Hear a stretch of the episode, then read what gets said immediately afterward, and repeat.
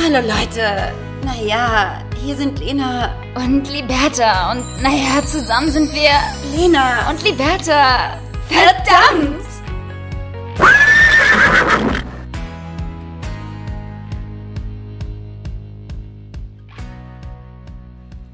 Advent, Advent, ein Lichtlein brennt. Erst eins, dann zwei, dann drei, dann vier. Dann steht das Christkind vor der Tür. Digga, ich habe das Christkind noch nie vor meiner Tür stehen sehen, Liberta. Oder du? Damit herzlich willkommen zu einer neuen Podcast-Folge Lena und Liberta. Und äh, ja, Happy First Advent. Du, alles, alles Gute wünsche ich dir an dieser Stelle. Zu diesem ach so wichtigen Sonntag. Oh, Leute, es ist schon so wieder, es ist schon wieder soweit. Wir sind wieder da und Weihnachten ist wieder da. Ich finde, dass dieses Jahr so, so, so, so, so schnell, so, so, so schnell, so, so, so schnell einfach vorbeigegangen ist. Ich weiß nicht, wie es dir geht, aber also unfassbar. Ja, jedes Jahr das Gleiche zu dieser Zeit. Man fragt sich, wie schnell das Jahr an einem vorbeigehen äh, konnte. Ähm, ja, es ist wirklich verrückt. Es ist, aber dieses Jahr war wirklich komisch schnell. Ja, und man fragt sich dann auch, warum man so schnell so alt wird. Und damit äh, spanne ich den Bogen, liebe Liberta, dass ich hier gerade, während wir Podcast aufnehmen, einfach im Bett liege. Falls ich raschel zwischendurch, das sind meine Kissen, da bitte ich um Entschuldigung. Ich habe einfach einen dicken Hexenschuss, sag mal. Ich bin eine alte Frau geworden, Liberta. So lustig. Leute, sie liegt gerade im Bett. Es ist halt so geil, weil das habe ich selbst auch noch nie mit meinen eigenen Augen gesehen. In der ganzen äh, Podcast-Karriere, die wir uns hier hart aufgebaut haben, die letzten Jahre und uns immer total ordentlich an den Tisch gesetzt haben, sehe ich zum ersten Mal Lena Lademann im Bett. Ich kann nicht so gut sitzen. Ich musste auch schon meinen äh, heißgeliebten Friseurtermin äh, heute absagen. Digga, ich sehe aus mittlerweile wie Großmutter Weide. Es ist unfassbar. Du hast echt so lange Haare bekommen. Das ist furchtbar. Ich kann sie selbst nicht mehr sehen, die Bertha. Ja. Sie sind nicht nur lang, sondern auch grau. Das ist richtig schlimm. Aber es geht einfach nicht. Ich muss mich heute schon, liebe Liberta. Dinner heute Abend ist natürlich auch abgesagt. Ähm, ich habe einen dicken Hexenschuss, liebe Liberta. Wovon? Ich war gestern reiten. Sicherlich. Sicherlich. Mein neuer Traumsport ähm, hat mich natürlich gleich erstmal trocken von hinten genommen. Und ich habe das gestern schon beim Reiten gemerkt, dass ich da irgendwie eine dumme Bewegung gemacht habe. Und da hat's kurz gezogen. Aber da denkst du dir ja, komm, das ziehst du jetzt noch durch. Hast noch eine Viertelstunde. Dafür hast du gezahlt, Liberta. Ja, genau. Die 40 Euro. Was wollte ich gerade sagen? Ist ja auch teuer irgendwie, ne? Ja, ja. Ähm, ja, krass, aber vor allem, wenn man dann so einen Zug hat, ich kenne es ja von, von mir selbst, dann ignoriert man sowas halt auch ganz gerne ähm, elegant weg und denkt sich so, ach komm, das, äh, ich bin ja noch jung und knackig, ja, das werde ich gut wegstecken und dann am nächsten Morgen oder später spürst du dann doch den Schmerz. Äh, heißt das, du kannst jetzt gar nicht mehr aufstehen, weil ich glaube, einen Hexenschuss hatte ich tatsächlich noch gar nicht. Ähm, ich möchte jetzt aber nicht den Teufel an die Wand malen. Insofern ähm, Hexenschuss und Teufel an die Wand aber. ja, ich habe nämlich keinen Bock, das selbst zu bekommen oder irgendwie gerade zu, zu, zu, zu spüren. Aber wie fühlt sich das an? Nein, also bei, bei mir ist tatsächlich irgendwas im Oberrücken, ja. Ähm, es ist nichts, was das Bein runterzieht ähm, vom Rücken aus, sondern es ist einfach der Oberrücken. Es ist meine krass ausgeprägte Muskulatur, liebe Liberta. Ja Natürlich, klar. sicherlich. Und es ist halt so, dass das so das Strahl zwickt so, wenn du dich bestimmt Mm. bewegst, so dass du dann merkst, uh, ah, nee, unangenehm, kannst nicht machen. Und äh, am besten deswegen den Rücken schon und deswegen liege ich auch im Bett in einer Halbsitzposition. Krass, ey. Hexenschuss aber auch. Es ist einfach so ein Hey, Name. warum? Ja, Warum? da habe ich natürlich nachgeguckt, Liberta. Klar, Und? ist ein uralter Name und wie sollte es anders sein? Er kommt natürlich aus dem Mittelalter. Die Hexe hat geschossen. Ist das nicht witzig? Weil ich dachte zuerst so Hexenschuss, weil man sich so krümmt vor Schmerzen, sieht man aus wie eine Hexe. Hexenschuss, die Hexe hat geschossen. Ja. Und das, und weil Hexen äh, vermeintlich ja so böse Wesen sind, ist es halt immer so ein böser, ah, so ein, so ein, so ein Schmerz, der immer kommt und geht. Das kommt daher, weil ganz plötzlich der Schmerz auftritt. Ja, Mhm. normalerweise geht er vom Rücken ins Bein, bei mir jetzt nicht unbedingt, aber egal. Ah. Ähm, und weil das so ganz, ganz plötzlich ist, wie aus dem heiteren Himmel, wie ein Blitz, wie das Böse Mhm. von hinten, äh, heißt es Hexenschuss, liebe Liberta. Ah, guck mal, haben wir was gelernt. Ne? Ja, ganz Na? interessant, ja, auf jeden Fall. Ähm, Ja, gute Besserung. du, danke, mach's gut. Ciao. Ja, gute Besserung. Ich hoffe, du äh, kannst dich die nächsten Tage wieder erholen ähm, und du musst jetzt nicht die ganze Zeit da flach liegen. Das ist ja scheiße. Ich meine, wir haben heute Freitag. Wir nehmen natürlich ähm, rechtzeitig auf und ähm, jetzt hast du ja noch das ganze Wochenende vor dir. Und Was ich hatte, gut, jetzt? ich hatte gute Pläne, Liberta. Wie gesagt, ja. Ja. Heute Abend wäre ich essen gegangen, vorher Friseur. Morgen hätte ich Yoga, Advanced-Kurs, klar, fortgeschritten. Ah, puh. Scheiße. Musste ich natürlich jetzt Schwierig. absagen und ähm, muss jetzt erstmal, klar, wieder äh, mich ausruhen, weil das letzte Mal, dass wir uns ausgeruht haben, ist sehr, sehr lange her. Liberta und ich waren vergangenes Wochenende nämlich zusammen in der Schweiz, im schönen Engelberg, in einem Spa-Hotel. und das ist ähm, wahrscheinlich nicht genug Erholung gewesen, Liberta. Boah, krass, ich träume gerade voll. Ich habe dich gerade ganz lange angeguckt und war gerade voll, voll weg. Krass, also hast du mir gar nicht zugehört? Wo waren wir? Nein, natürlich äh, waren wir im Spa-Hotel. Das hat ja auch, glaube ich, niemand mitbekommen. Ähm, auf Instagram, diejenigen, die uns folgen, äh, wir sharen dann ja auch gerne unsere gemeinsame Zeit. Und das war sehr schön. Das hat auch ganz gut funktioniert. Das war zu, eine zweit, richtig zu zweit. Endlich mal geguckt, ob Liberta und ich harmonieren im Urlaub. mit unseren, mit unseren Männern natürlich. Es ist natürlich jetzt eine Viererkonstellation. Hatte man ja auch schon bisher so in der Form, aber noch nicht so ein Urlaubsfeeling. Ähm, Das war jetzt nochmal neu und das war ganz äh, witzig. Es war sehr lecker vor allem. Ganz witzig ist so Und- die kleine Schwester von Scheiße, sagst du? Ja, es war ganz interessant. war mal was Es war anderes. okay. Es war mal was genau, es war was Neues, ne? Es war mal eine neue Erfahrung. Ja, ja, kann man machen. Nee, es hat total viel Spaß gemacht. Wir hatten sogar, unsere Zimmer waren nebeneinander. ähm, das war auch sehr witzig, ähm, weil wir noch dachten so, ah, Lena bekommt bes- bestimmt ein besseres Zimmer. Und dann kamen die da an und haben dann natürlich das gleiche Zimmer bekommen wie wir. Ähm, aber es war halt äh, trotzdem sehr, sehr lustig, auch mit den Männern mal sich zu erholen und die Berge einfach, ne? Das war einfach so geil. Unfassbar. Ich habe ja wirklich krass vergessen, wie erholsam und wie schön einfach Berge sind und wie Mhm. diese Energie ist, weil man ist so impulsiv. Also ich bin impulsiv, wenn es darum geht, Urlaubsplanung zu machen. Dann bin ich so, ja, da fährst du natürlich in die Wärme irgendwo im Süden, aber so mal in die Berge wieder zu fahren, so ein bisschen Muckeltime, ja. Das, Mhm. also das war eine ganz besondere erholsame Energie, muss ich sagen. Und auch wenn wir nur zwei volle Tage hatten, es hat sich so krass gelohnt. Also ich rufe an dieser Stelle für alle Menschen, die das können und sich erlauben dürfen, auf, mehr so kleine Wochenendtrips zu machen, weil es lohnt sich. Ja, voll. Finde ich auch. Du, du bekommst irgendwie am Ende mehr raus als bei, bei zwei Wochen äh, Gammelurlaub am Wasser und nur liegen und nur irgendwie von rechts nach links drehen. Das habe ich jetzt irgendwie auch mit Amsterdam und Paris gemerkt. Mir gibt das irgendwie viel, viel mehr, weil ich meinen Kopf ähm, anders anstrenge. Also es ist also auch, auch wenn ich nicht anstrenge, doch irgendwie anders ähm, beschäftige. Also gerade bei Paris und Amsterdam war es natürlich ein Citytrip, nicht mit den Bergen zu vergleichen. Mit den Bergen hast du natürlich diese krasse frische Luft, dann waren wir auch noch Skifahren, ja. Du bist also komplett auch mal weg vom Handy wieder und von diesen ganzen anderen äh, Ein Eindrücken und Einflüssen, die dich sonst so im Alltag äh, umgeben und auch ablenken. Und ähm, du bist irgendwie im Hier und Jetzt und die Berge sind halt einfach, ich weiß nicht, ich, ich, wie konnte ich zehn Jahre lang nicht mehr in die Berge, Berge fahren? Das ist irgendwie traurig, weil wir haben es ja hier ums Eck. Wir haben ja auch hier Norwegen, da hast du beides vereint, da hast du Berge und Wasser, ja, auch schön. Scheint vielleicht nicht immer die Sonne, wie in der Schweiz oder in Österreich äh, zur, zur Zeit, wenn man äh, Skifahren möchte. Aber auch geil. Deswegen, ähm, Du- ja, du war eine ne- geile Zeit. Ganz lange im Monolog, Monolog Du in einem sein. Reisebüro arbeiten. Ich im Reisebüro. Ja, auf jeden Fall unterschreiben Sie doch hier. Ähm, das würde dann 5000 Euro machen für zwei Tage. Weil Berge sind arschteuer. so teuer, Liberta, Wahnsinn. Aber äh, du Meine hattest es Fahrt niemals in die Schweiz. Ja. Aber ähm, du hattest es gerade erwähnt, wir waren nämlich tatsächlich einen Tag oben auf dem Berg und ähm, haben uns äh, mal wieder an das Skifahren rangetraut. Äh, Liberta und ich waren natürlich früher Ski-Nationalmeister, klar. Genau. Und auch ähm, im Springen. genau, Skispringen. Das, das würde ich gerne sehen, wie wir beide einfach mal so eine Schanze runterdüsen. ja. Und es hat echt wieder Spaß gemacht. Also man hat echt krass Respekt vor äh, Skifahren, wenn man damit wieder anfängt, finde ich. Aber man kommt da auch krass schnell wieder rein. Leider war die Piste gar nicht mal so gut. Die war sehr vereist und kurz. Ja.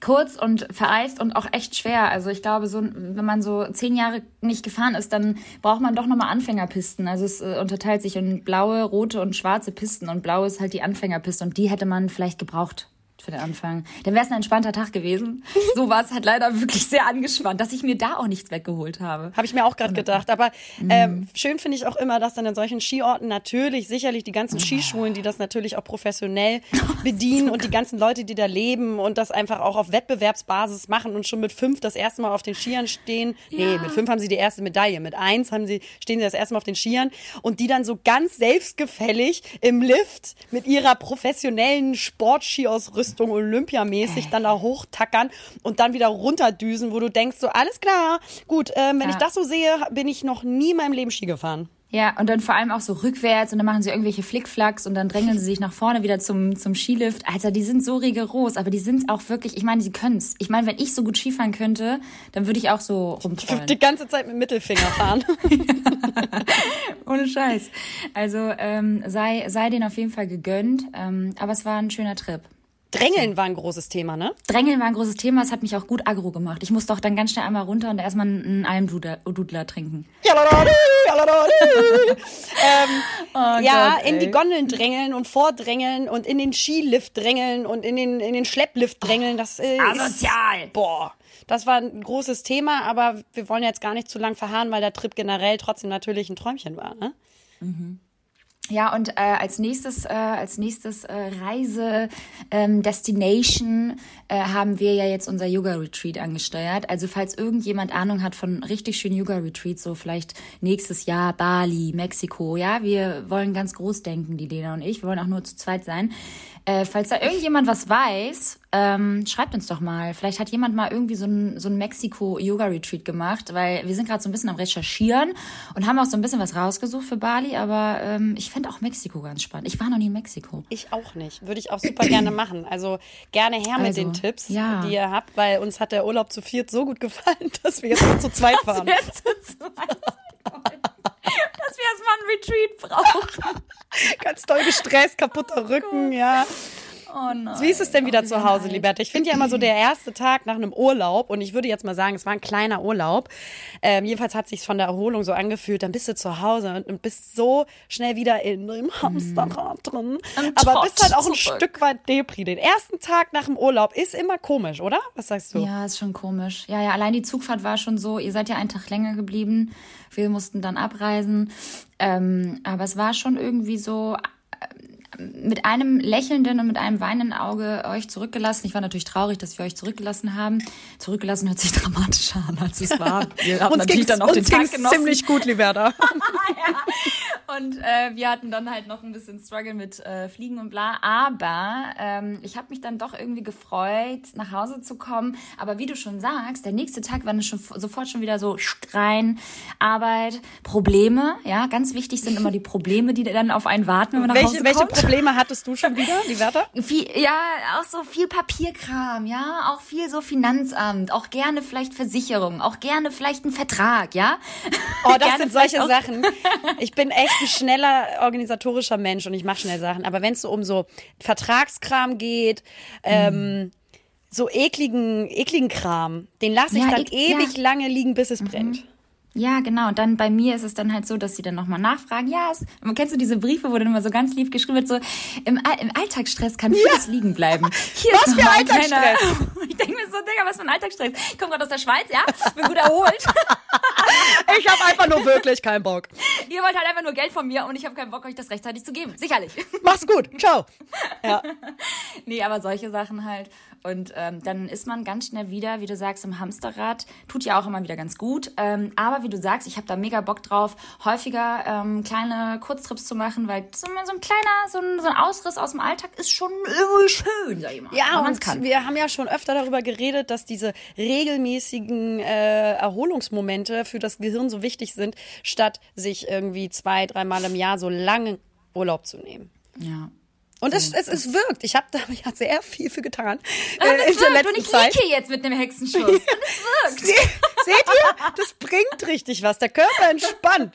Ähm, nee, aber ich Ey, muss vielleicht war sagen, dein Körper so entspannt, dass du dir deshalb was äh, zugezogen hast. ich muss sagen, dass äh, dadurch, dass ich mir jetzt wirklich so viele Momente geschaffen habe, die für mich erholsam sind, ob Spa, Wochenendtrip, Reitunterricht, Yoga, Sauna hier, ja, zwischendurch, ich bin wirklich momentan richtig relaxed. Mir geht's gut. Ich bin relaxed. Oh Gott, das ist so schön. Das ist äh, vor allem so wichtig, das auch dann mal zuzulassen und das nicht wieder irgendwie schlecht reden zu wollen mit irgendwelchen Problemchen oder irgendwelchen anderen Dingen, die vielleicht noch auf einen zukommen, ne, oder Arbeit oder so, dass man wirklich mal sagt, ja, mir geht's gut. Ja. Ich bin gerade echt, ich bin gut drauf, mir geht's gut, ich habe eine gute Zeit. Ja, mir geht's verdammt gut, Liberta. Und ich bin auch deswegen, weil ich so entspannt bin gerade, ähm, auch schon so richtig so, auch jetzt Weihnachtszeit, muckelig, ja, schön ja. und irgendwie schön essen, Freunde sehen, entspannen. Das ganz große Kino, Liberta. Und ich verdränge halt natürlich auch, dass Corona uns immer mehr fickt. Und äh, alle Leute, die sich nicht impfen. Deswegen will ich an dieser Stelle auch nochmal sagen, bitte lasst euch impfen. Ich weiß, es ich kann ja wahrscheinlich so. nichts gegen Impfgegner sagen. Ja, die haben ihre verkorkste Meinung. Aber für alle Menschen, die sich vielleicht, die vielleicht auch zu faul sind, sich impfen zu lassen und sagen so, ja, weiß ich nicht, muss jetzt nicht sein, bitte lasst euch einfach impfen. Ja. Also ich glaube, Faulheit, das wäre ja das allerletzte. Das, das ja gibt's aber auch. Keine, das ist ja keine Ausrede. Also sorry, geht euch impfen. Ja, Lassen. wirklich. Vor allen Dingen ist es schlimmer, wenn du es bekommst. Und äh, selbst so. mit, äh, mit Impfung kriegst du es, aber halt nicht so ein schwerer Verlauf. Gut, das ist jetzt ja. nichts Neues. Wir ganz neu Corona erklären. ganz krasse, ganz krasse News. Aber es gibt, es gibt jetzt äh, zwei neue vielversprechende antivirale Medikamente, die bald auf den Markt kommen sollen, habe ich mitbekommen. Ja, hast du gerade erzählt. Erzähl und die sollen nämlich die Virusvermehrung im Körper hemmen. In Tablettenform, Liberta. Da muss man sich nicht so spritzen. Und das ist natürlich gerade für so Hochrisikopatienten prophylaktisch mega gut. Die können das halt mhm. nehmen und ähm, oder wenn man es bekommt, setzen sie beim äh, frühen Zeitpunkt der Infektion schon an. Das heißt, ähm, man kann eben auch das Risiko von Krankenhauseinweisungen oder tödliche Verlaufen, kann man dadurch dann minimieren. Also ich bin gespannt. Oh, ja. Es wird noch getestet und freigegeben, aber es sieht wohl gut aus. Ach Gott sei Dank. Ja, es muss einfach alles mal ein Ende haben. Ich habe da keinen Bock mehr drauf. Aber Liberta, nur die Wurst hat zwei und äh, Hauptsache wir fliegen dann irgendwie aufs Yoga Retreat im Februar, ne? Ja, so. und verpieseln uns. Ja. Liberta, ich habe krasse News. Ich habe es fast vergessen. Ich habe es noch nicht mal aufgeschrieben. Wir bekommen ein Leasing-Auto für ah. ein Jahr. Schalalala. Ja, wir haben es getan. Äh, wir haben uns jetzt einfach ähm, über eine Plattform, die Leasing-Tarife anbietet für ein Jahr, wo alles drin ist, so Versicherungen mhm. und so. Ist jetzt auch keine Werbung, nichts bezahlt. Wir zahlen da einfach selber für. Aber ich finde es so gut, weil es einfach so praktisch umgesetzt ist ähm, und einfach, dass äh, wir uns jetzt dafür entschieden haben, Leasing-Auto zu nehmen für zwölf Monate und dann schauen wir mal weiter. Und wie Super. ist es dann äh, mit dem Parken? Dann parkt ihr wieder draußen einfach oder habt ihr jetzt eine Garage? Weil ich sag mal so, die Angst kann ja schon noch da sein, dass auch dieser Wagen eventuell geklaut Sicherlich, liebe Liberta, natürlich haben wir erstmal geplant, das Auto auf der Straße zu parken. Ja. Weil ich werde dafür jetzt kein Geld ausgeben, noch irgendwo jetzt hier, was man eh nicht bekommt, einen Platz, einen Stellplatz. Mach das so ein Apple AirTag dran. ich werde das, die du an den Koffer machst. Ja, stimmt. Ich werde das irgendwie verkabeln. Oh Gott, ey. Naja. Sorry, ich muss irgendwie voll viel trinken. Ich habe so Durst. Ich habe richtig Durst einfach in letzter Zeit. Ich habe einen ganz trockenen Hals. Ah ja? Mhm. Wie fühlst du dich dabei? das ist ein ganz interessantes Thema. Ich habe auch super viele interessante Themen mitgebracht heute. Aber ich höre dir auch sehr gerne zu. Ich bin ähm, heute mal so ganz bei dir. Nee, schön. nee, das sagst du Erzähl mir so mehr oft. von deinem Auto. Nee, das war's schon. ich gebe den Redestab wieder äh, an dich. Früher in der Schule, Liberta, ja. da hatte man immer so einen Redestab, ne? Mhm. Was für einen hattet ihr? Wir hatten nämlich so einen coolen, so einen, diesen Zauberstab, den man so kippen konnte und dann rieselten immer so die ganzen Glitzersterne runter. Okay, ich glaube, bei uns war es ein Ball und kein Stab. Aber ich kann mich auch gar nicht, ich kann mich auch gar nicht mehr so wirklich an sowas erinnern. Ich weiß gar nicht, ob wir solche Methodiken angewendet haben. Ich glaube, bei uns gab es das nicht. Okay, krass. Cool. Ah. Coole Story, Lena. Ganz andere Schulen gehabt auf dem Dorf. Nee, aber ähm, ja, äh, Thema, Thema Leasing-Auto kann ich jetzt nicht viel zu sagen. Ich habe mein Auto damals ja frühzeitig abgegeben, Leasingwagen, weil hat sich für mich leider einfach gar nicht gelohnt. Aber dafür ist das Carsharing-Game natürlich ganz groß bei mir. Da frage ich mich manchmal auch, ob es vielleicht Sinn machen würde, sich wirklich ein Auto dann zu holen, statt immer zu, zu, zu, ähm, zu leihen. Aber dann denke ich wieder so, boah, ich bin so ein Heimscheißer, ich bin so viel zu Hause und alle Wege, die ich dann mache, die mache ich dann ja, kennst mich ja, auch zu Fuß oder dann äh, mit so einem Leim. Oder ich habe ja auch meinen UNO-Roller, deswegen gerade Auto nicht. Ja, und Thema. ihr habt ja auch ein Auto, muss man sagen. Und wir haben ein Auto. Also mein Freund hat ein, ein Geschäftsauto, deswegen, pff, ja, ja, ja. Und das fahren wir auch mal, mal äh, gerne. Das stimmt natürlich. Ja, ja aber ähm, ich finde es einfach gut, ja. Leasing zu machen und zu scheren. Und ja, man voll. muss sich nicht immer die Autos kaufen. Davon bin nee, ich jetzt ein bisschen kaufen weg. ist sowieso unnötig. Auto jetzt neu kaufen ist sowieso dumm. Ja. Macht man nicht. Macht So. man nicht. Wenn dann nur gebraucht. Genau. Ähm, genau. Ähm, ja, ich habe festgestellt, ich brauche eine Sauna. Ach so. Nochmal ganz kurz zurück zu diesem Spa, Spa-Urlaub. Ähm, weil wir, waren, wir sind nach Hause gekommen, waren so, boah, Alter, wie geil wäre das jetzt, eine Sauna zu haben. Wir, haben, wir sind wirklich alles durchgegangen, wo wir jetzt diese Sauna Auf euren Balkon? hier einbauen.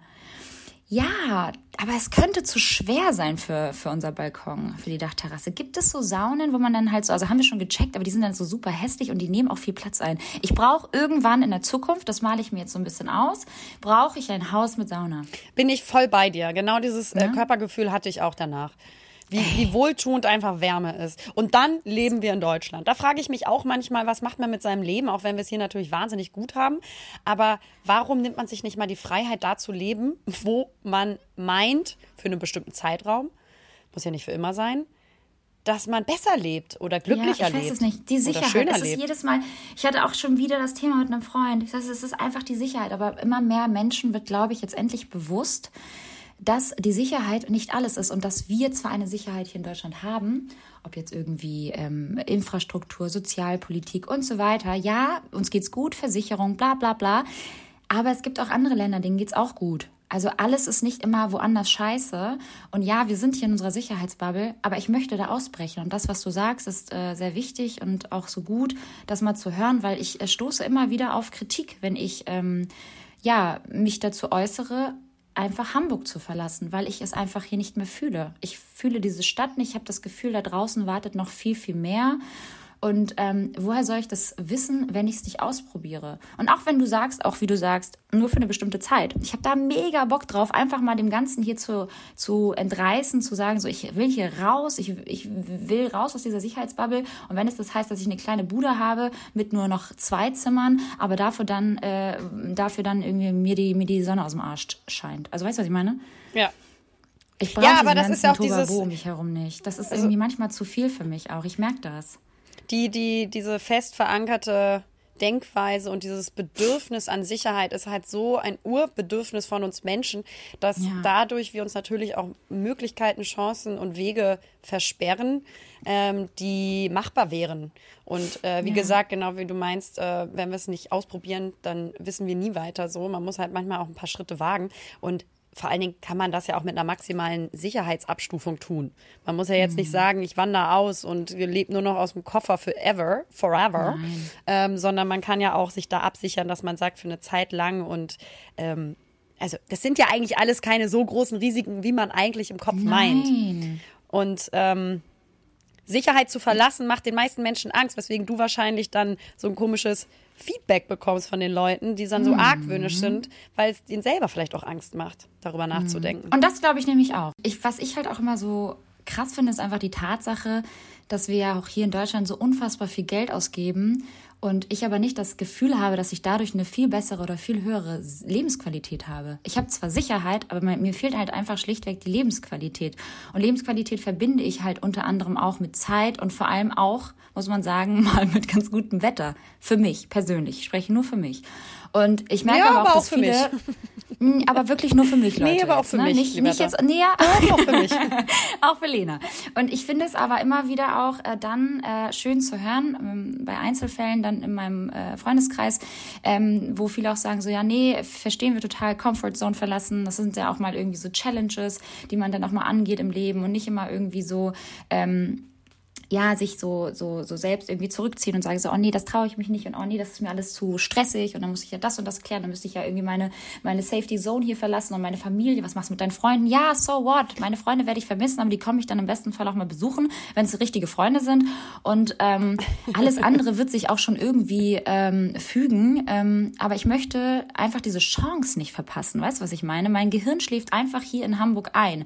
Tag ein, Tag aus das Gleiche und irgendwie in diesem Hamsterrad zu sein, dann in dieser ständigen Kälte, es ist immer grau, also, also es ist halt alles so ein bisschen und deswegen würde ich so gerne mal weg wollen, weil irgendwie ich weiß nicht, immer irgendwie nur für für kurzfristige Zeit glücklich zu sein und irgendwie aufgrund von materiellen Dingen, die man sich dann irgendwie anschafft, macht mich einfach nicht happy. Nee, ich will's klar. nicht. Und es ist auch normal, dass das Gehirn ja ab einer bestimmten Zeit mehr braucht, weil es einfach dann auch irgendwann gelangweilt und gesättigt ist. Voll. Und dieses Hamsterrad, was du sagst, das ist, glaube ich, einfach sehr krass. Einfach das, was die Gesellschaft uns suggeriert für ein richtiges, glückliches Leben, aber vor allen Dingen ein richtiges Leben. Die Erwartungshaltung, wie du dein Leben zu führen hast, ist gesellschaftlich ja schon vorbestimmt.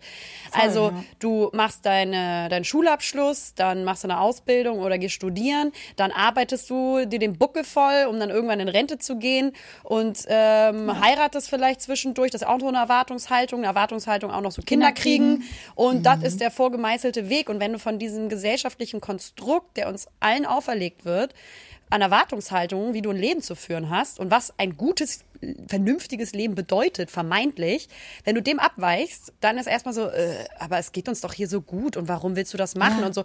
Und ähm, ich habe ganz ähnliche Gefühle wie du. Also allein schon, das ist jetzt kein Big Step, aber allein schon aus Hamburg mal raus, wo ich ja geboren bin und immer gelebt habe, mal nach Köln zu gehen und ein neues Umfeld sich aufzubauen, neue Freunde zu finden, sich aufzubauen ähm, und eine neue Stadt kennenzulernen, einfach egal wo, ist schon Ja. mal sehr guttunend für, Voll. für das Gehirn, aber auch ich sehe mich einfach schon mal für ein Jahr mindestens irgendwo wieder mal im Ausland sein irgendwo, wo man sagt, da möchte ich jetzt länger sein. Was mein äh, Verlobter und ich ganz gerne machen, ist ähm, auch immer mal einen Monat ein Haus mieten und da dann von dort aus arbeiten. Das ist schon der pure Luxus. Das ist mir absolut klar und bewusst, dass das ein wirkliches Privileg ist. Aber solange wir frei und flexibel sind, ähm, von unterschiedlichen äh, Orten aus arbeiten zu können, warum macht man das nicht noch mal länger? Und verlässt diese Bubble an vermeintlicher Sicherheit im Kopf. Bin voll bei dir. Ach, ich habe da irgendwie total Bock drauf. Also es ist wirklich nur eine Frage der Zeit, bis wir diesen Schritt wagen, weil mein Freund ist da eigentlich ähnlich.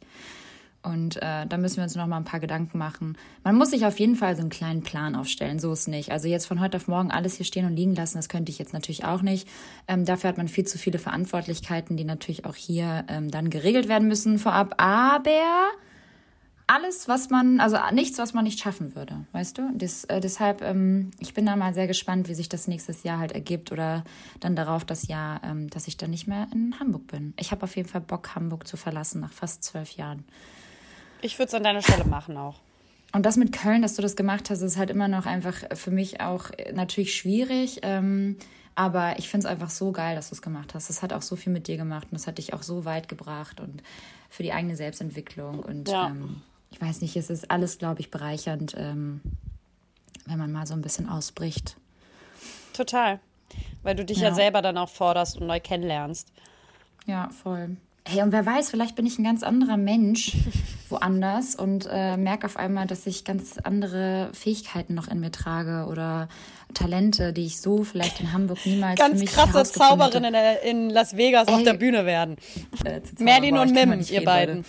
Bin ganz, ich bin heute richtig so. Das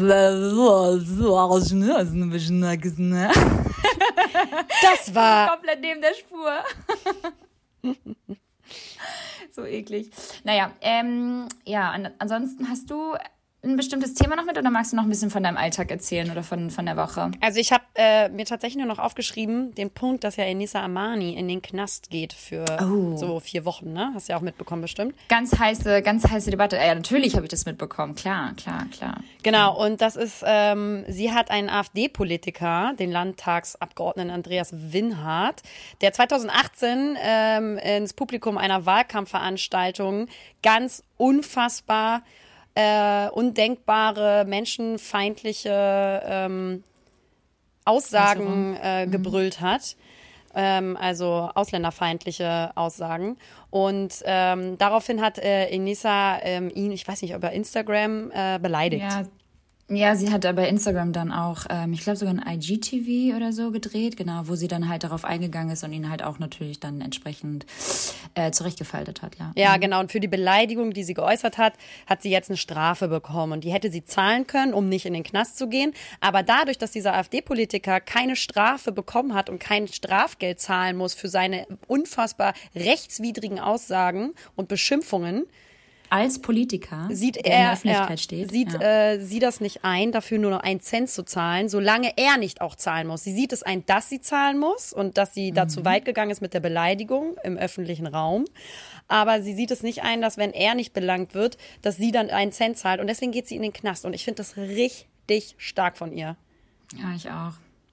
Also ich fand's, ich fand, ich fand die ganze Debatte da drumherum einfach so spannend und habe das natürlich alles auch mitverfolgt und finde es einfach so groß von ihr, dass sie sagt, dass sie da jetzt einfach in den Knast geht, ähm, einfach aus Prinzip. So, nach dem Motto, Alter, ich zahle nicht dafür, wenn du nicht zahlst. Wir haben beide im, im, wir haben beide ähnlich gehandelt, wir haben beide das Gleiche gemacht, ja. Wir haben das gleichwertend das Gleiche getan. Also du hast irgendwie beleidigt und ich habe beleidigt. Ich soll zahlen und du sollst nicht zahlen.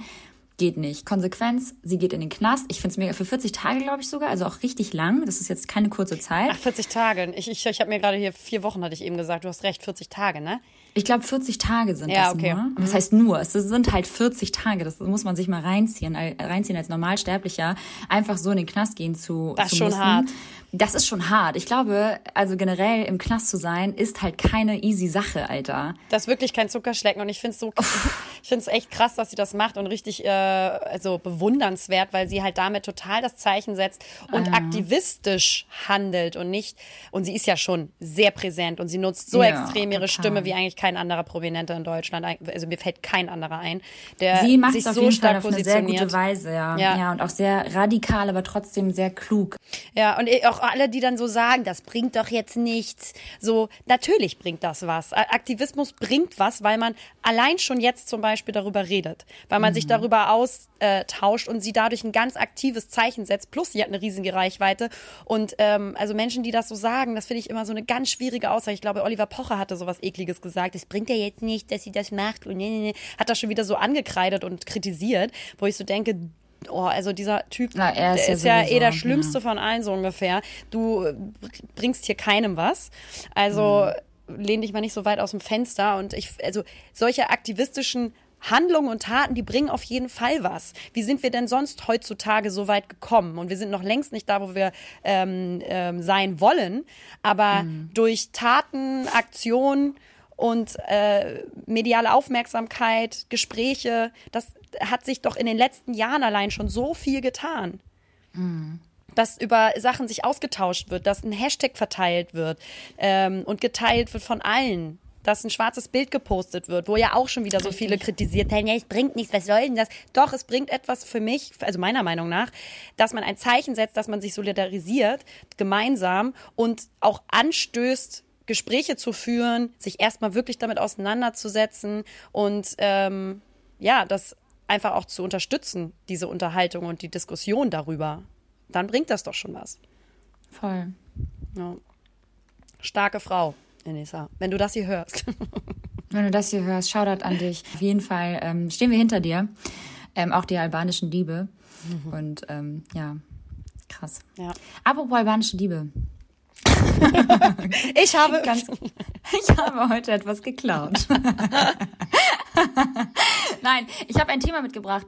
Ähm, wollen wir damit gleich mal einsteigen, weil ich fand es irgendwie ähm, sehr auffällig, dass ich in letzter Zeit, aber auch schon letzt, die letzten Jahre davor, immer mal ähm, Follower-Nachrichten bekommen habe. Ähm, von Frauen, die mir folgen und ähm, die sich ja einerseits natürlich bedankt haben für für die Inspiration, die man irgendwie schafft und ähm, für auch vielleicht die Haltung, äh, die man so ähm, bei Instagram irgendwie zeigt und äh, dahingehend natürlich auch, dass ich Albanerin bin und ja auch sehr locker irgendwie mein Leben lebe und nach außen auch darstelle und äh, meine Eltern scheinbar auch kein Problem damit haben, dass ich einen Partner habe und den auch so präsentiere ob das jetzt irgendwie im Urlaub ist, ob wir halt irgendwie uns küssen oder oder oder.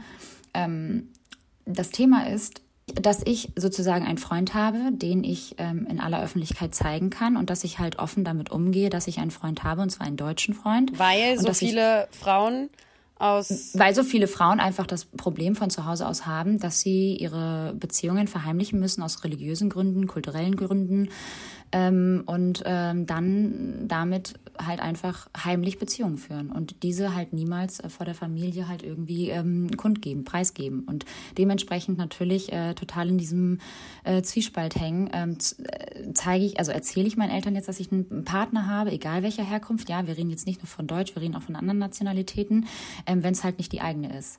Mhm.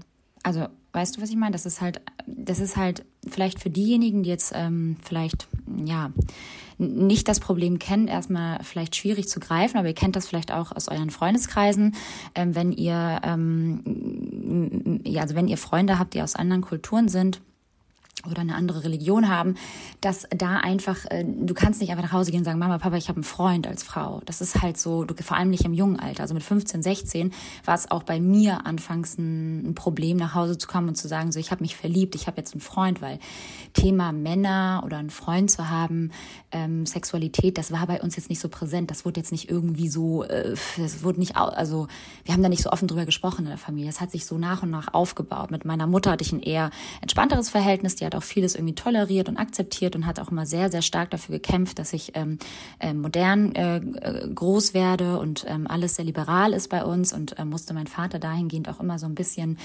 ähm, ja, auch so ein bisschen den Weg zeigen, so, so geht man halt mit Kindern hier in der deutschen Kultur um, man gibt den Freiheiten, ne? man akzeptiert, man redet, Kommunikation, großes Thema, das haben wir alles erstmal so Step by Step gelernt und da musste ich halt auch meine Eltern so ein bisschen weich ich sage jetzt mal hart weich prügeln. So, ähm, das hat sich aber ganz gut angebahnt bei uns, so dass ich nie irgendwie das Gefühl hatte, ich müsste meinen Eltern etwas verheimlichen. Und das ist genau das Ding bei mir. Ich glaube, dass viele Leute einfach das Problem von zu Hause aus haben, dass sie sich nicht trauen, mit ihren Eltern darüber zu sprechen, dass sie sich zum Beispiel verliebt haben oder jemanden kennengelernt haben aus einer anderen Kultur, sei es auch nur, wenn es ein Deutscher ist. Wir reden von allen Kulturen. Ähm, Weil das echt immer noch so ist, einfach ein Problem in vielen. Weil es einfach ein krasses Problem ist. Also ich kann jetzt auch tatsächlich nur für die Albaner jetzt sprechen. Ich kenne es aber auch aus anderen äh, Religionen. Ähm, ähm, oder Nationalitäten, wo, du, wo, wo ich von vielen Frauen gehört habe, so ich bin seit fünf Jahren mit meinem Freund zusammen, aber die Eltern wissen es nicht. Ja, habe ich auch schon öfter gehört. Also es sind, äh, es ist ja, ob das, das ist jetzt, so krass. Mh. Also auch ganz so, Alter, oft, äh, oft die, die Disput, ähm, es hat ja immer geschichtliche Gründe auch ähm, zwischen Persern und Arabern oder ja, Juden ja. und Persern. Und äh, ja. also es ist ein sehr, sehr großes Feld mit sehr vielen Stigmatisierungen an ähm, konservativen Vor oder, ja, Vorstellungen, mhm. die auch natürlich Super die Freiheit total einschränken in so einer Erziehung total alte Werte spielen damit ein, super konservative Haushalte, wo ich mich auch frage, so Alter, ihr kommt in ein Land, was so modern ist und äh, wo du alle Freiheiten hast, ja, du ermöglichst deinem Kind vor allem ein so gutes Leben in so einem, in einem so äh, sicherheitsgeprägten Land, wie wir gerade eben ja auch gesprochen haben, wo natürlich wir Frauen natürlich nach draußen gehen, wir gehen feiern, wir gehen aus, wir haben Freundinnen. Natürlich haben wir auch männliche Freunde und natürlich verlieben wir uns auch. Und da kann es natürlich auch passieren, dass wir als Albanerinnen oder als Türkinnen, Iranerinnen und so weiter und so fort, ähm, alle möglichen Nationalitäten, die nicht der deutschen Kultur angehören, dass wir uns vielleicht auch in Deutsche verlieben, ja, oder halt in andere Nationalitäten. Und das Ding ist oder das Problem ist einfach die Tatsache, dass wir Frauen einfach immer noch ähm, durch diese alten Glaubenssätze und durch diese alten Kulturen und diese veralteten Denkweisen ähm, von, von damals einfach so unterdrückt werden, was das angeht, dass wir nicht frei leben dürfen und uns frei verlieben dürfen in, in egal wen und in, in egal was vor allem, ja. Also, also es betrifft ja auch ähm, genauso äh, Schwule und, und, und, und also wirklich alles. Also es ist, dass man sich da sozusagen nicht so frei ausleben darf und dass man trotzdem dann nach Hause geht und so tut, als, ähm, als, als wäre nichts, ja. Und dabei hast du aber schon seit drei Jahren irgendwie einen Partner und lebst sogar vielleicht mit dem. Und das wissen deine Eltern nicht. Also es gibt manchmal so krasse, verstrickte Lügen da draußen, ähm, nennen wir sie jetzt mal Notlügen, ähm, wo du, wo du schon einfach sagst, so, ja, mein Gott, ich lebe halt damit. Meine Eltern dürfen das halt noch nicht wissen oder meine Eltern dürfen das nicht wissen. Aber ich weiß auch nicht, wie ich das angehen soll, weil voll viele Mädels haben natürlich auch mega Angst, dann irgendwie verbannt zu werden von zu Hause oder irgendwas anzustiften, wo es dann halt komplett nach hinten losgeht. Ja, dadurch entsteht ja auch Ehrenmord, Rufmord. Ja, was sollen die anderen denken? Es ist immer so dieses, für uns, für uns Menschen mit Migrationshintergrund ist immer so dieses Thema ganz groß so, was sollen die anderen denken, wenn sie das wissen, dass du mit einem Deutschen zusammen bist oder mit einem Türken Türken oder mit einem Afrikaner oder was auch immer. Es ist halt so immer so, oh, du musst doch aber irgendwie einen Albaner finden und ne, ne, ne. Also ich habe irgendwie schon so viele Stories gehört und super viele Mädels kommen zu mir und sagen so, wie hast du das gemacht? Und ich denke mir so, ey, ich habe sogar einen großen Bruder. Ich habe halt einfach das Gespräch gesucht. Mir war das egal. Ja, ich habe mich über all das. Und Klos, man muss aber auch sagen, du hast das Glück, in diesem Falle äh, liberal eingestellte Eltern zu haben. Und darauf kommt es, glaube ich, einfach an. Beziehungsweise besonders vielleicht deine Mutter oder es ist auch ein Prozess gewesen, auf jeden Fall. Aber es gibt natürlich viele Eltern, also ich bin von dem Thema eigentlich selber nie betroffen gewesen. Ich habe mhm. deutsche Eltern, die sind sehr typisch, was das angeht, halt so verpiss dich so früh, so früh wie möglich, nur nach dem Motto, werd selbstständig, wie so Deutsche so, sind. Ja, ja. Ähm, nein, aber so dieses, zieh nach deinem Abitur, zieh, ziehst du aus, mach dein eigenes Leben und vorher darfst du auch schon feiern gehen, mhm. komm halt nur dann und dann nach Hause, du hast deinen ersten Freund mit 16 und sowas. Das ist ganz normal gewesen, habe ich das Glück gehabt, aber trotzdem natürlich kenne ich viele, wo es anders war und andere Geschichten. Mhm. Und da kommt es natürlich extrem drauf an, wie die Eltern dieser Betroffenen unserer Generation, wie die Eltern erzogen wurden. Und meistens ist ja die Generation jetzt deiner Eltern, unserer Eltern, ähm, wenn sie Migrationshintergrund haben und nicht hier geboren sind, sind das ja meistens die, die gerade selber dann auch geflohen sind, viele. Genau. Ne? Ähm, die dann aber erzogen wurden von ihren Eltern im Land selber, wo sie eigentlich ja. geboren sind und äh, dadurch natürlich einen ganz anderen ähm, kulturellen, aber auch und oder religiösen Einfluss ähm, gelernt haben und ja. sich dem natürlich jetzt auch nicht komplett entziehen können. Und wenn sie dann nach Deutschland gekommen sind, ähm, ob äh, wegen der besseren äh, Chancen, wirtschaftlichen Chancen oder weil sie mussten, dann mhm. haben sie natürlich trotzdem ihr Gelerntes auf die Kinder weitergegeben. Und ich glaube, dass unsere Generation und Generationen, äh, die betroffen sind von ähm, solchen konservativen Einstellungen von Eltern, dass unsere Generation da was anderes machen wird mit, mit ihren Kindern. Also vielleicht nicht unbedingt, Absolut. aber mehr auf jeden Fall als die Generation unserer Eltern. Ja. Und ähm, Absolut, weil solche alten Werte ähm, haben für mich einfach die haben einfach für mich, muss ich leider wirklich so radikal sagen, einfach keine Notwendigkeit, keine Bedeutung. Es ist einfach, das ist, sind für mich halt alte Werte, die wurden, ja, meinen Eltern auch natürlich in jungen Jahren eingetrichtert. Ja, meine Mutter hat auch früh geheiratet. Ja, meine Mutter hat auch früh Kinder bekommen. Aber genau daraus wollte meine Mutter ausbrechen. Ja. Genau das wollte sie uns niemals antun. Genau sie wollte immer das Gegenteil machen und deswegen ist sie nach Deutschland geflohen. Ähm, natürlich nicht nur aus diesem Grund, sondern auch aus ähm, politischen Gründen ähm, sind meine Eltern damals äh, geflohen, aber auch deshalb, weil sie einfach uns ein anderes Leben ermöglichen wollte.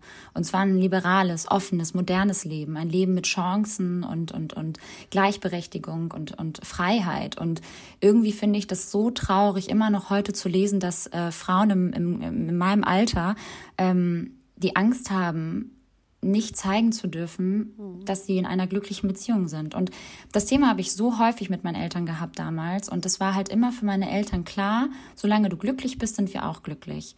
Natürlich gab es immer so ein paar Hindernisse, die ich auch erstmal überwältigen musste mit meinem Vater vor allem, weil er natürlich da total irgendwie in diesen alten Denkweisen verstrickt war und ähm, auch ja gefesselt war. Er kannte es ja auch nicht anders. Ne? Für ihn war nur das richtig, dass die Frau ne äh, äh, am besten erst ne, na, nach Heirat äh, irgendwie Sex hat und so weiter und so fort und dann auch am besten gleich Ehe und Kinder. Ne? Das waren natürlich auch bei ihm alles so Glaubenssätze, die haben sich bei ihm auch fest verankert und so hat er ja auch gelebt. So, Aber hatte deine Mutter hatte deine Mutter da die Möglichkeit mit ihrer also liberaleren Einstellung da zu intervenieren zwischen euch, wenn er doch auch eine sehr konservativere Einstellung hatte? Ja, total. Also meine Mutter, und das ist halt auch das Ding, das rechne ich ihr auch sehr, sehr hoch an. Meine Mutter hat Großes geleistet. Also wirklich, sie hat sich immer, immer, immer für mich und meinen Bruder eingesetzt. Wenn wir geschlafen haben, weiß ich einfach nächsten Morgen, wenn meine Mama irgendwie mit mir gesprochen hat, hat sie mit Papa den Abend vorher gesprochen und das halt natürlich in einem ruhigen Ton und hat ihm versucht, einfach Dinge nahe zu bringen und zu erklären, die mein Vater sonst in, in Impuls, im, im, impulsiven Alltag nicht verstanden hätte. Wenn ich jetzt hingegangen wäre, hätte gesagt, Papa, ich habe jetzt einen Freund und ich will, dass du mich jetzt hinfährst und ich will da bei ihm schlafen oder so, das wäre halt eskaliert. Du musst es halt so mit, mit, mit, mit so, du musstest mit Baby Steps an meinen Vater rankommen und nur dann hat er es verstanden. Du musst halt solchen Menschen wirklich alles erklären, weil sie es nicht verstehen. Die haben diese Dimension einfach nicht. Die verstehen das nicht, warum man mit 14, 15 irgendwie schon sexuelle Erfahrungen machen muss. Die verstehen nicht, warum man dann schon einen Freund oder eine Freundin haben muss. Die, weißt du, das sind so Sachen, das kennen sie auch von sich selbst nicht. Und ähm, bei mir war es halt einfach krasse Arbeit dahingehend, dass ich mit meinen Eltern viel gesprochen habe. Ja, vielleicht hatte ich das Glück, dass meine Mutter dann natürlich auch irgendwie ähm, die halbe Arbeit geleistet hat. Ähm, aber nichtsdestotrotz war einfach Kommunikation ein ganz großes Thema heute noch bei uns. Mhm. Und ich habe auch einen deutschen Freund und ich muss leider wirklich sagen, dass ich da eh immer sehr rebellisch war. Ich habe mich immer durchgesetzt, ich habe immer das gemacht, was ich mir in den Kopf gesetzt habe und ich habe mich verliebt mit 16. Ich hatte damals ja auch schon meinen Partner mit 16, 17 und war ja auch sehr, sehr viele Jahre mit ihm zusammen. Und auch das musste alles erstmal ganz langsam angegangen werden. Also ich habe mich damals auch mit meinem äh, Ex-Freund ähm, getroffen und zwar heimlich. Also das durfte niemand wissen und auch nicht der Bruder und so weiter. Aber irgendwann dachte ich mir so, Alter, wir machen hier alle so ein riesen Hehl draus. Ich bin verliebt. Ich will, dass das die ganze Welt weiß. Ich will, dass das vor allem meine Eltern wissen. Und ich will, dass, mein, dass mein Freund Tag ein, Tag aus hier irgendwie durch die Haustür geht. Ähm, und dass das eine Selbstverständlichkeit ist und dass verstanden wird, dass ich glücklich bin und dass das halt irgendwie akzeptiert wird in egal welcher Kultur wir gerade irgendwie groß geworden sind, egal welcher Religion ich angehöre oder welche Sprache wir in diesem Haus sprechen, das ist mein Freund. Ob er jetzt aus Afrika kommt, aus der Türkei kommt oder aus Deutschland kommt. Und das war mir immer so wichtig. Und ich glaube, ähm, dass ich das so krass durchgesetzt habe, dass meine Eltern irgendwann gesagt haben, so komm, lass sie machen, äh, die wird schon ihren Weg gehen und die macht das schon richtig und wir können ihr vertrauen. Und ich glaube, das ist halt irgendwie so das, das Keyword, ähm, worauf ich eigentlich hinaus möchte. Vertrauen ist einfach auch so ein ganz großer Punkt in, in unserer Kultur, die es so in der Form, wie es zum Beispiel in der deutschen Kultur nicht so gibt. Eltern, ausländische Eltern vertrauen ihren eigenen Kindern ganz häufig nicht. Sie sind sehr so, sie kontrollieren uns. Sie wollen, sie wollen uns eher nachgehen und kontrollieren unsere Tagebücher, als dass sie uns einfach vertrauen. Das hängt natürlich auch damit ab, dass sie halt irgendwie auch immer kontrolliert worden sind und dass Vertrauen einfach kein, kein Wort war für, für, für viele, viele Eltern da draußen, die halt aus, aus äh, solchen Kulturen stammen oder ja groß geworden sind mit, ähm, mit einer strengeren Hand. Also Aber das muss halt, das muss halt irgendwie ein Ende haben. Ich finde es halt einfach so traurig, wenn ich von all, von euch allen da draußen lese, dass ihr euch nicht traut, eure, eure Beziehungen zu zeigen oder irgendwie mit euren Eltern darüber zu sprechen oder heimlich halt Beziehungen führt, die euch eigentlich so glücklich machen. Ja, also ich meine, wie du sagst, so Gespräche führen mit den Eltern, die an die Hand nehmen, sie auch vielleicht aufzuklären, es zu versuchen. Ja. Das ist auf jeden Fall ein ganz großer Punkt, den man ansteuern kann oder sollte oder ausprobieren sollte. Aber man ist doch auch, wenn ich mich da hineinversetzen muss, so ähm, auch total darauf angewiesen, wie die Eltern wirklich drauf sind, wie sind die gewillt, dich verstehen zu wollen. Und ich glaube, dass da voll viele einfach ähm, gegen eine Wand laufen, weil die Eltern so festgefahrene und dann eben konservative ähm, Lebens- und Rollenbilder im Kopf haben, von denen sie auch keinen Abstand nehmen wollen, dass du dir dann wahrscheinlich die Zähne ausbeißt oder ob die mhm. aggressiv mhm. werden oder ähm, dich dann nicht mehr als Tochter oder als Sohn annehmen wollen, wenn du äh, dich outest oder eine Beziehung ähm, irgendwie ja. preisgeben möchtest oder ja. was auch immer. Also ich glaube, man ist ja auch dann immer mega darauf angewiesen, wie aufnahmefähig sind dann die Eltern, also der oder die gegenüber. Ähm, und das tut mir so leid, weil da kannst du dann reden, wie du willst, wenn die nicht gewollt, gewillt sind. Ähm, einzusehen, dazu zu lernen, ihre Denkweisen vielleicht auch mal zu reflektieren und zu überarbeiten, dann mhm. kannst du da reden, wie du willst. Ne? Also man merkt das ja schon an Eltern oder an, an älter werdenden Menschen, dass die so festgefahrene Haltung haben. Da kannst du diskutieren, egal welches Thema das dann ist, wie du willst. Ja. Die ändern die nicht mehr. Ich, man sieht das ja an deinen eigenen Eltern, egal welches Thema das ist. Äh, nicht bei allen Themen, aber es gibt immer mal wieder Dinge, wo man merkt, so krass, das ist so fest eingefahren, da kannst du gar mhm. nicht mehr mit deiner Aufklärungsarbeit irgendwas tun, um weiterzuhelfen oder mal einen Denkanstoß zu geben. Das ist fest ja. eingefahren und fest eingesessen. Also je älter man wird, das wird wahrscheinlich bei uns ähnlich sein, dass wir alle irgendwie, je älter wir werden, äh, festgefahrene ja. Gedankengänge haben und Einstellungen. Und deswegen, das, das finde ich, also das, das stelle ich mir so schwer vor, wenn man dann so ein prägnantes, wichtiges für einen auch Thema hat, für seine Freiheit. Ähm, ja, aber für, genau, und das ist ja der Punkt. Ich meine, am Ende des Tages geht's um dich und da frage ich mich auch, um welchen Preis macht man das hier alles? Ne? Also klar kann man damit riskieren, irgendwie, dass die Eltern ähm, jetzt im schlimmsten Fall natürlich auch dann die Tochter oder den Sohn irgendwie verbannen, ja. Also dass sie sagen, so du bist, du bist irgendwie nicht mehr äh, ein Teil der Familie. Ähm, aber vielleicht müssen solche radikalen Schritte dann ähm, passieren oder eingegangen werden, dass man, dass man sagt, okay, so what? Es passiert jetzt, ich habe es getan, ich habe mich geäußert. Meine Eltern müssen jetzt erstmal selbst entscheiden für sich, was sie damit machen. Was machen sie mit der Info?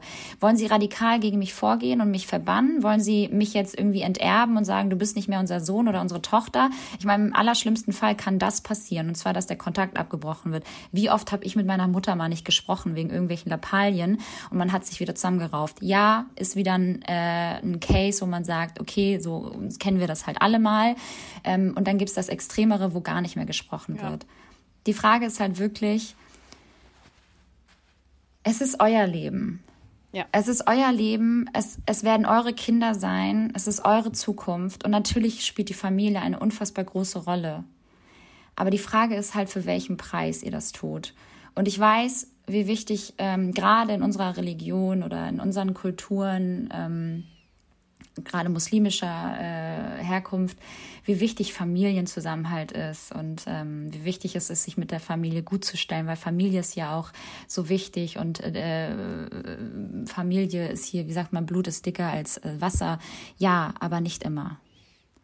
Und das ist, glaube ich, ganz wichtig, ähm, dass man sich von sowas irgendwann, wenn man sich gut fühlt und sagt, ich fühle mich bereit, ich will diesen Schritt gehen, dass man ähm, sich davon frei macht und das Gespräch sucht, egal wie hart das ist, egal wie krass es eskalieren kann, alles abwägen, was passieren kann, habe ich auch gemacht. Es könnte alles passieren. Mhm. Die könnten durchdrehen, wie du sagst. Es ähm, kann auch handgreiflich werden, mit Sicherheit. In vielen Familien, Haushalten äh, würde ich meine Hand für auch nicht ins Feuer legen, dass sowas nicht passieren könnte. Aber die Frage ist halt wirklich, wie fühlt ihr euch, wenn ihr weiter, weiterhin irgendwie ähm, in so einem Zwang lebt, immer das zu tun und das zu sein, was man euch vorspricht, also was man vor, vorerlegt, also wo man sagt so, ey, das, das, das, das kann es doch nicht gewesen sein. So möchtest du doch auch nicht später zu deinen Kindern sein. Ja, auch ein ganz großer Punkt, der, glaube ich, so wichtig ist, den ich auch auf einer anderen Ebene gelernt habe, aber dieses ähm, Kinder haben immer das Gefühl, sie müssen quasi die Erwartungshaltung der Eltern erfüllen um geliebt mhm. zu werden, um Liebe zu bekommen, weil nur so hat ja ein Kind eine, und ein Baby hat ja nur über die Liebe der Eltern, die Nähe der Eltern überlebt. Und das mhm. ist so mhm. fest verankert, tatsächlich psychologisch. Ich habe mich sehr viel damit auseinandergesetzt, dass ähm, wenn jetzt zum Beispiel Streitigkeiten sind oder ein hoher Leistungsdruck oder vorgegebene ähm, äh, Verhaltensweisen, äh, ja. wenn du den abweichst, hast du immer das Gefühl, dann wirst du nicht geliebt, dann wirst du nicht akzeptiert. Und dieses Bedürfnis von Akzeptanz ist eine der Grundbedürfnisse von uns Menschen und da mal zu reflektieren, worüber bekomme ich die Liebe, indem Richtig. ich die Erwartungshaltung meiner Eltern erfülle. Das, das ist, äh, macht man dann vielleicht in der Kindheit, das wird dich auch total geprägt haben, aber ab einem bestimmten Punkt, wie du sagst, wo man dann älter wird, ist doch wirklich die Frage, was ist schlimmer, dich selber zu verneinen, dich selber äh, nicht ausleben zu dürfen, dich selber nicht genau. zu spüren ähm, oder ähm, ja, den Erwartungen deiner Eltern gerecht zu werden. Ja, ja, oder halt genau, dann das Gespräch zu führen und zu sagen, so ist es. Und im schlimmsten mhm. Falle heißt das erstmal ein Split mit der Familie. Ich kenne sehr viele, ähm, auch mhm. wenn es um die eigene Sexualität und das Outing ging, ähm, wo das erstmal ein Fall war. Äh, wo, die, wo die Eltern dann nicht mehr gesprochen haben äh, mit dem oder der, derjenigen, aber trotzdem ging es der Person in der Hinsicht besser, dass sie ja. sich treu geblieben ist und auch dann ja. erst selber gesagt hat, so ich kann jetzt ich sein, ich kann jetzt so leben, wie ich mhm. fühle und möchte. Mhm. Und das andere ist natürlich auch derbe tragisch. Aber die Frage ist ja immer genau, auf äh, was, was ist schlimmer? So. Was ist schlimmer? Genau. Ich glaube, das, was du sagst, ist auch genau richtig. Und ähm, ich glaube, das ist auch nochmal wichtig, das irgendwie zu, zu betonen. Nach einem Outing, genau dasselbe, kann ich mir zumindest vorstellen, dass sich das irgendwie ähnlich anfühlt, ist dasselbe Gefühl, wie wenn du dich outest, dass du einen Partner oder eine Partnerin hast. Also, und das eigentlich ja nach den Augen deiner Eltern nicht sein sollte. Ob das jetzt deutscher Herkunft, wie gesagt, ist wie bei meinem Freund oder bei euch allen, die mir schreiben, es sind deutsche Männer, die ihr alle datet oder mit denen ihr zusammen seid. Ähm, ich glaube, dass es wichtig ist, dass ihr den Mut zusammen äh, findet, zusammenfasst und einfach das, das macht, wonach euch ist und das äh, befreit euch. Das, das, ja. das wird euch befreien. Egal, was in dem Moment erstmal passiert, egal, was die Konsequenz daraus sein wird.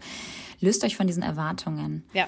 äh, eurer Eltern. Ich glaube, das ist so unfassbar wichtig, weil ähm, das, was eure Eltern von euch erwarten, sorry Leute, aber das ist schon lange nicht mehr. Schon lange nicht mehr. Und das sollte auch nicht. Und dass das man, ist euer Leben. Ja, und dass man ab einem bestimmten Alter als erwachsener Mensch auch versteht, ja. dass die Erwartungshaltung von unseren Eltern bestimmt irgendwie geprägt sind durch die Erwartungshaltung ihrer Eltern und dass das ja alles keine ähm, keine absolute Richtigkeit hat, sondern genau, einfach richtig. nur Erziehung sind. Und wir können aber ab einem bestimmten Alter auch widersprechen. Wir dürfen sagen, ja. so, das sehe ich anders oder das finde ich nicht gut und das mache ich richtig. nicht mit oder da sage ich mal nein oder da spreche ich gegen.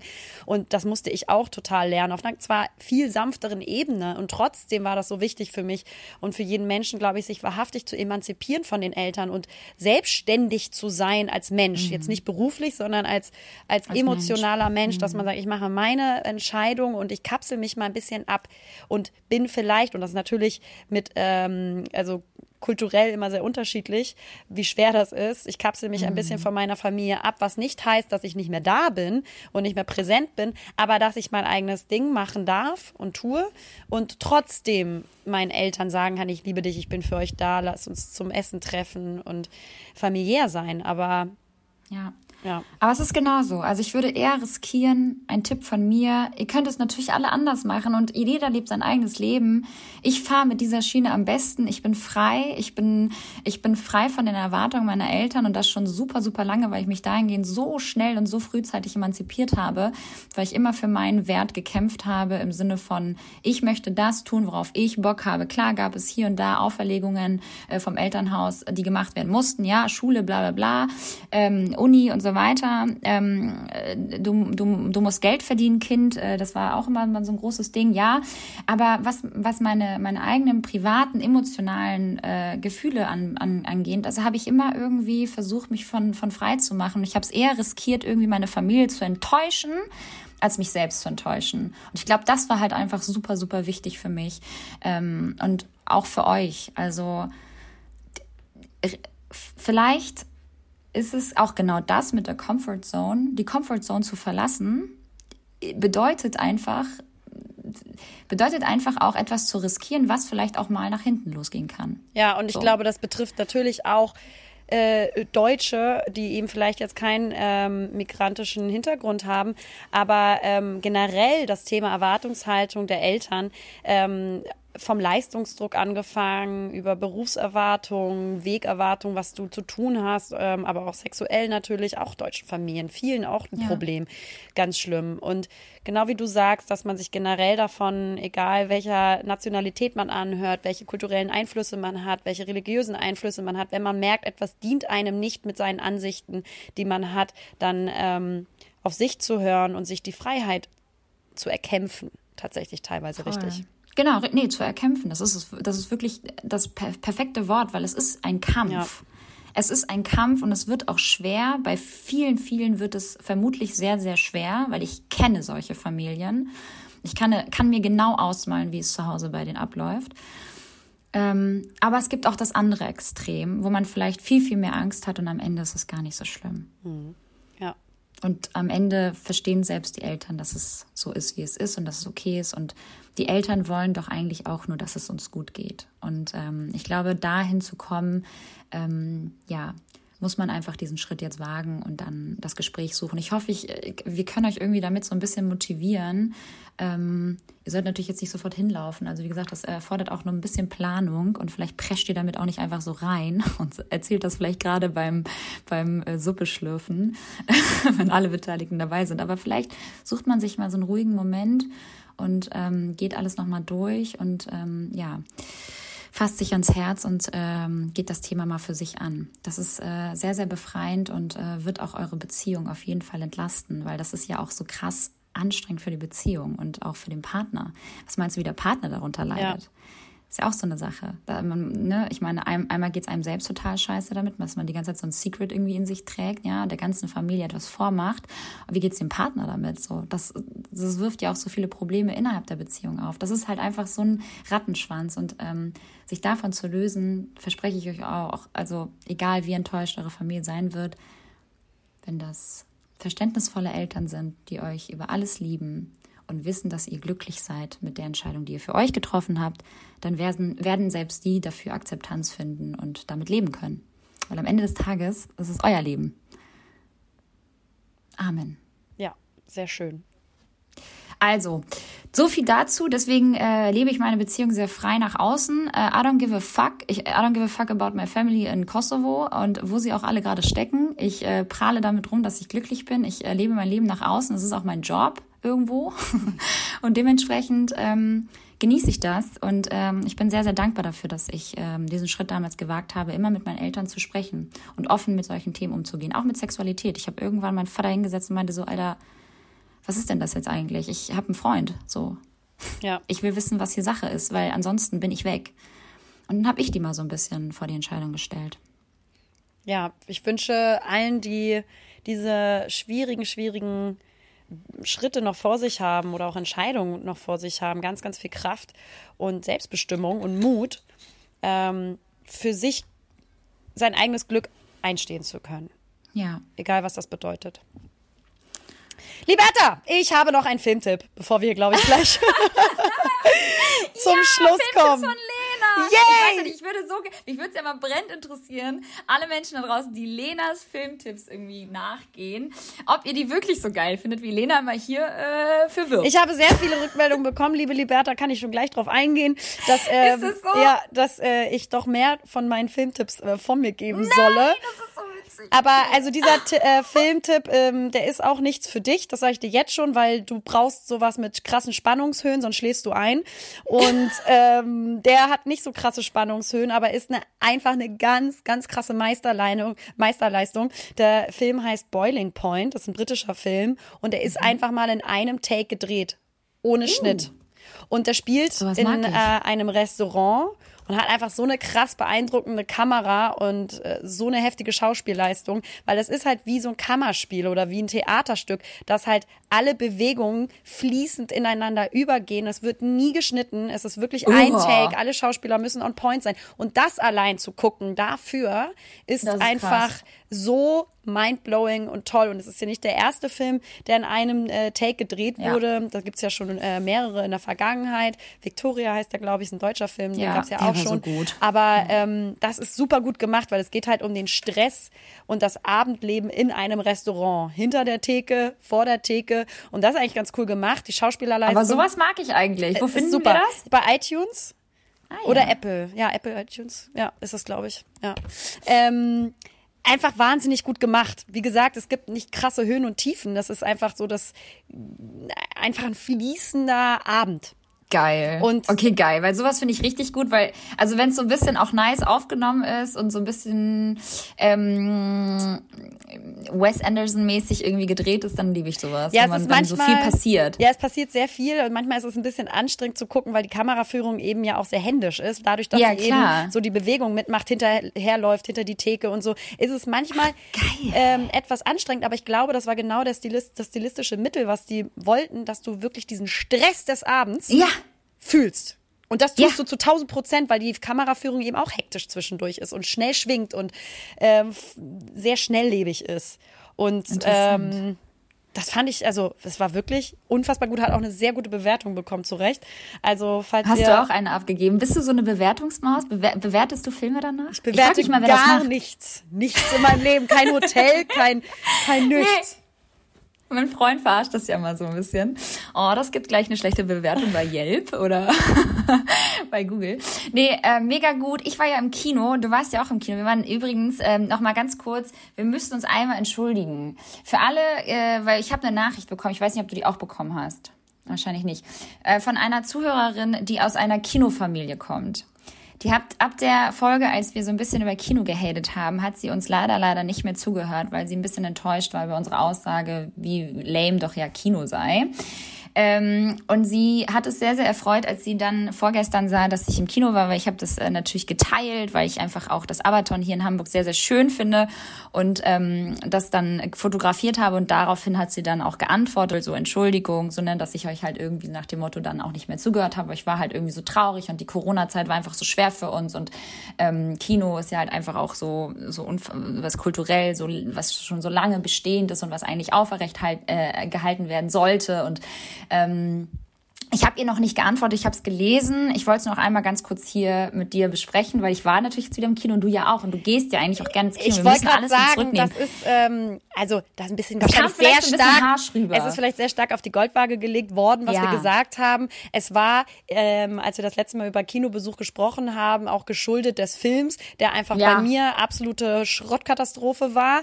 Und ähm, Ansonsten äh, kann ich Sie beruhigen. Ich bin eine sehr regelmäßige ähm, Kinobesucherin trotzdem. Auch wenn man heutzutage, heutzutage alles ähm, äh, im Kino gucken kann. Tatsächlich genau kommt meine Mutter auch aus einer, ähm, ich sag mal, Filmfamilie. Mein Opa hatte die größte Originalfilmsammlung Europas. Also die ganzen uh. Originalfilmrollen von früher noch. What? Mhm. Das wusste ich noch gar nicht. Ja, der, der war Sammler und hatte so eine große Sammlung, die er dann, äh, die dann gespendet wurde quasi nach seinem Tod. Und dadurch ist meine Mutter, ist ja eh hier so ein totaler Kulturfreak im positivsten mhm. Sinne. Theater, äh, Kino, Ausstellung, ja. was auch immer. Sie kennt alles und äh, geht auch immer auf die Berlinale, um alle Filme zu gucken, geht jede Woche ins Kino tatsächlich, auch in Programmaufführungen und so. Ähm, also ich bin dadurch schon auch geprägt worden, dass ich sehr viel, sehr gerne Filme gucke und auch Kino.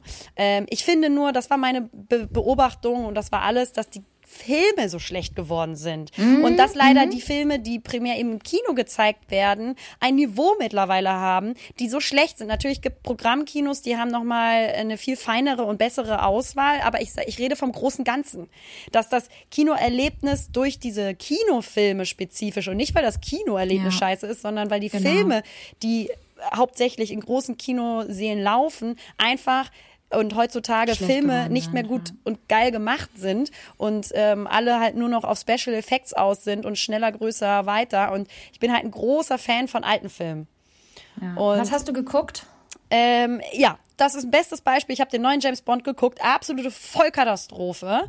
Also ich, ja, aber jetzt vor paar Tagen. Ach so, da habe ich dann noch mal. Siehst du, ich war oft im Kino. Ähm, da habe ich dann ähm, Last Night oder One Night in Soho geguckt. Und? War ganz gut. Ende war dann enttäuschend. Das war sehr ähm, polemisch, beziehungsweise so sehr erwartend und ähm, ja, das war so, das war so sehr standardisiert, das Ende für so einen spannenden Film. Auf einmal war es die, also ist die Oma irgendwie, will die alle killen. Das war so nicht so cool. Aber, aber auch zu dem also James Bond, hab, liebe Liberta, auch furchtbar. Viel zu kitschig. Hab, Was hast, hast, du geguckt? Du, Hast du ähm, French, äh, French Dispatch geguckt von Wes Anderson? Mm, Friends Dispatch? French Dispatch? French. Nee. Musst du gucken. Ist gut? Ja, total gut. Also super spannend, aber auch nur für Leute, die wirklich Wes Anderson Filme feiern. Also ich ich, es ist schon sehr originell und das ist, ähm, das ist halt so typisch Wes Anderson. Ähm, wenn man seine Filme kennt, dann wird man das du auf jeden Fall feiern. Du auch ganz oft Wes Anderson sagen. Ich bin, bin aber sehr, ich bin aber sehr müde geworden le leider, weil ähm, ein Großteil der Szenen dann äh, schwarz-weiß gedreht ist, was das Ganze auch wieder sehr, sehr cool, also sehr, sehr spannend macht und äh, sehr unterhaltsam. Ähm, allerdings waren mir die, ähm, ja, die Unterhaltung irgendwann zu doll und zu schnell und ähm, ja, ich konnte irgendwann oh. nicht mehr folgen, weil ich aber auch eh voll müde war. Aber sowas ist, glaube ich, voll voll was für mich. Ich sehe das grade, ist total was für. Hä, das ist total. Wes Anderson äh, Filme kennst du ja auch. Ja, ja, ja, du total. bist ja auch voll der Fan. Love it. Äh, und entsprechend. Und ich glaube aber, dass das jetzt äh, nicht mehr in so vielen Kinos läuft. Muss mal gucken, wo das bei euch läuft, weil wir haben jetzt noch äh, gerade so fürs Abaton dann noch Tickets bekommen. Also French Dispatch also, kann ich auf jeden Fall empfehlen, wenn ihr Bock habt auf. Ähm, auf einen neuen Film von Wes Anderson. Wieder Wes Anderson sagen. Ja, also Programm. Ich darf halt nicht so viel verraten, weil ihr müsst euch das selbst angucken, also selbst anschauen. Aber natürlich auch vor allem in Originalsprache, bitte. Ja, unbedingt. Also das sowieso. Ähm, also ist auch ein Programmkino gewesen, wo du warst. Da muss man einfach viel mehr wieder die Programmkinos unterstützen, finde ich. Ja. Und ähm, hin, weil da sind eh die besseren und guten Filme, weil muss man leider diese sagen, großen ja. äh, Cine, Dom etc. pp. Äh, Sachen, ähm, Institutionen, also die, die Filme, die da gezeigt werden, sind natürlich total kommerzieller äh, Scheiß. Ähm, da muss man sich wahrscheinlich auch nicht wundern, wenn man da hingeht und dann solche Filme guckt, dass die dann nicht so gut sind. Aber ähm, ich finde es einfach schade, dass die Entwicklung so ist. Ja. Weißt du, was wir gucken müssen? Ähm, House of Gucci soll, glaube ich, Ja, unbedingt. Ja. Ähm, das wird, glaube ich, auch ganz gut. So, also, äh, die Kinoprofis machen jetzt mal Feierabend. Äh, sollte also, äh, war jetzt nur ein Missverständnis. Wir lieben natürlich noch Kino. Ähm, muss jetzt aber nicht jede Woche sein, aber immer mal wieder ein Highlight. Äh, das ist doch schön. Ähm, in diesem Sinne, einen schönen ersten Advent. Bleibt gesund. Ähm, geht euch impfen ähm, und oder holt euch einen Booster, vor allem für diejenigen, die schon durch sind. Und ähm, ja, alles Liebe. Alles Gute euch, ihr süßen kleinen Zuckermäuse und ganz viel Spaß beim Wollen wir noch mal singen? Kaffee schlürfen und Plätzchen schlabbern. Ähm, weiß ich jetzt nicht, Liberta. Gibt's noch, gibt's noch einen Song, den man so an Advent singen kann? Ich habe keine Ahnung. Du bist die, du bist die Deutsche. In der Weihnachtsbäckerei Uh, gibt es manche Leckerei. zwischen Mehl und Milch macht so mancher Knilch. Auch voll das sexuelle Lied auch Eine eigentlich. riesengroße Kleckerei. In der Weihnachtsbäckerei. Tschüss. Ciao. Hallo Leute. Naja, hier sind Lena Und Liberta. Und naja, zusammen sind wir Lena und Liberta. Verdammt!